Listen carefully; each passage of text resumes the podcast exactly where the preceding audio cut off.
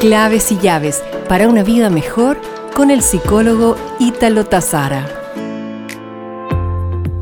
Hoy quisiera recomendarte un nuevo hábito que te sugiero evitar porque agotan tu energía y te quitan probablemente prosperidad.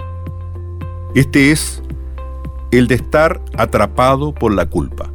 Como bien se sabe, la culpa es un sentimiento que consume todo lo bueno que existe en nosotros y nos lleva a una vida de eterna tristeza y estancamiento. Te invito entonces a aprender de tus errores y discúlpate por ellos, pero no dejes que controlen tu vida. Permítete crecer y madurar. La vida es un aprendizaje constante. Nos reencontraremos pronto con más claves y llaves para una vida mejor.